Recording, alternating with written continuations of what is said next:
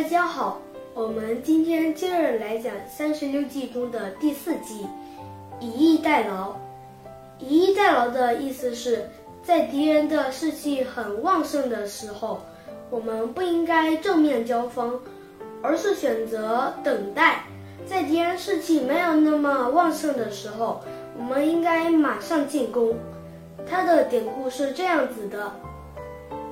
刘备率领大军在吴国的边境安营扎寨，并包围了吴国，而吴国的大都督陆逊却不以为然，这让士兵们觉得他很胆小，不想打仗。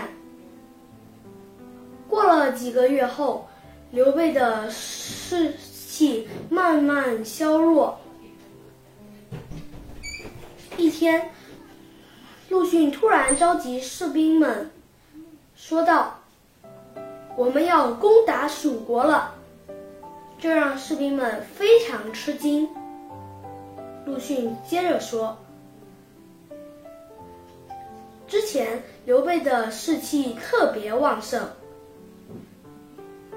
现在刘备的士气没有那么旺盛了，我们应该马上进攻。”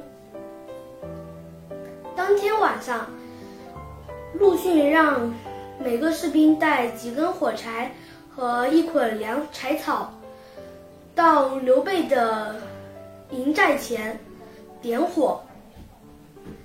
刘备的军队因为手忙脚乱，被吴吴国打了个措手不及。